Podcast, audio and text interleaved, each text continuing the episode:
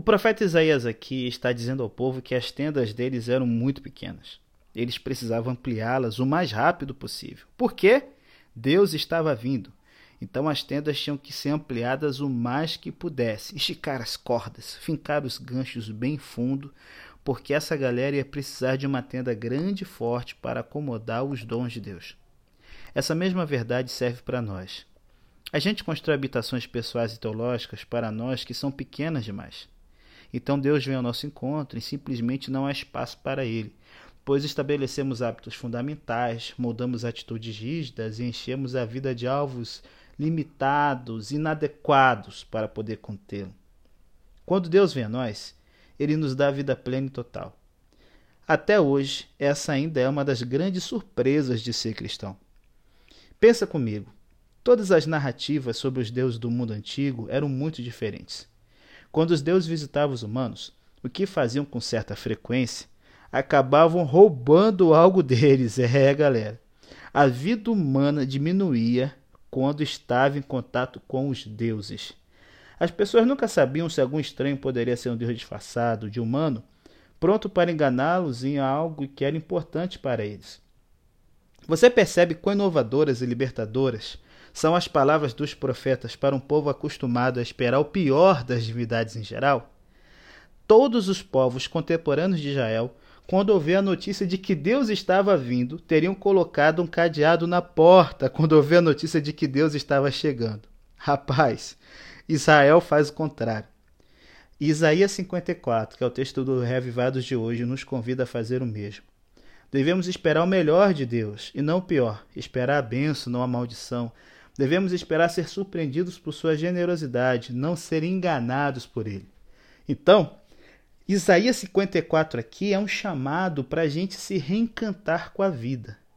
Porque a gente vive baseado em enganos de que a gente só vai começar a viver quando tiver saúde, quando tiver grana, quando tiver casado ou resolvido os problemas. Não.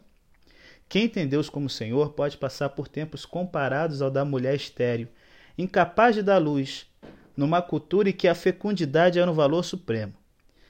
A vergonha de uma mulher sem filhos era imensa. Só que aqui o profeta fala que Jerusalém será mãe, a ponto de precisar de mais espaço na casa. Deus está chegando, galera. Então, a mulher estéril não deve desistir do seu projeto de ser mãe. E fica o mesmo para a gente hoje. Mesmo quando enfrentamos dificuldades, não devemos desistir de viver. Para que a vida volte a ter sentido, eu quero dar aqui alguns passos para você. Primeiro, mantenha a visão de quem Deus é. Muitas vezes o desencanto com a vida, ele vem por causa de uma falta de visão de quem Deus é. E sabe qual é a visão que temos que ter de Deus? Que ele se relaciona conosco.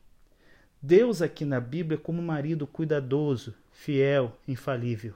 Ele é forte, está acima de qualquer força e de qualquer obstáculo. Além disso, ele é perfeito. E esse Deus é Senhor de toda a terra, ele é universal. Ele nos alcança porque não há limite para a sua ação em nosso benefício. Segunda dica: louve a Deus pelo que ele fará. Isso é fé. A gente não vê, mas a gente acredita de todo o coração no que ele fará. O desencanto com a vida se expressa, sabe no que? Na lamentação. E por quê? A gente tem a ilusão que é o encanto com pessoas e causas, sabe? Jonas, a mulher de Ló, são exemplos da falta de encanto com o Senhor e com a vida. E quando a gente perde a visão de Deus, a gente começa a olhar para nós mesmos e a gente se detém apenas nos nossos problemas. A visão de Deus deve provocar uma atitude que transcenda a contemplação e que chegue à ação. Então, Meio às necessidades? Não espera passar para fazer alguma coisa, não. Louve a Deus, Ele está atento ao que você precisa. Se liga. Na Bíblia, meu brother me assiste. Louvar é ter a visão de Deus e ser possuído por essa visão. É dizer o que Ele é e viver segundo essa visão. O louvor é filho e mãe da fé, porque nasce dela e a fortalece. Se Deus for pequeno, você não precisa louvá-lo e você será pequeno também. Terceira dica: faça coisas grandes. Mesmo que pareça sem sentido, faça coisas grandes. Mesmo que movido apenas pela fé, faça inteiro. Não deixe nada pela metade. Lembre-se de como são as coisas do reino de Deus. é semelhante a uma semente de mostarda pequenininha, mas quando cresce é a maior das árvores. E aí eu fecho. Como dizia o missionário batista William Carey, faça grandes coisas para Deus. Esse tem que ser o propósito da nossa vida, arriscar alto, porque Ele está sempre disposto a nos abençoar conforme o tamanho da nossa fé. E sabe, quando o nosso propósito é fazer grandes coisas para Deus, acontece com a gente o que aconteceu com William Carey, o pai das missões modernas. Esse camarada evangelizou a Índia. Trabalhou mesmo debaixo de toda a pressão e desânimo. Abriu a primeira universidade indiana. Ele lutou contra o costume de queimar as viúvas junto com os falecidos. Fez a primeira gramática sânscrito e e foi um camarada assim fundamental para reformas sociais que duram até hoje na Índia. Só que um dia chegou o momento da sua morte. E quando ele observou ao redor e viu as pessoas falando dele, do seu trabalho, ele chamou um amigo e disse: Ei, Dr. Duff, chegue aqui. Você tem falado acerca do Dr. Carey.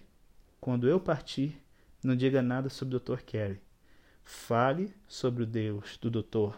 Carey. E aí, galera? Vamos nos reencantar com a vida? Alarga sua tenda. Deus está chegando.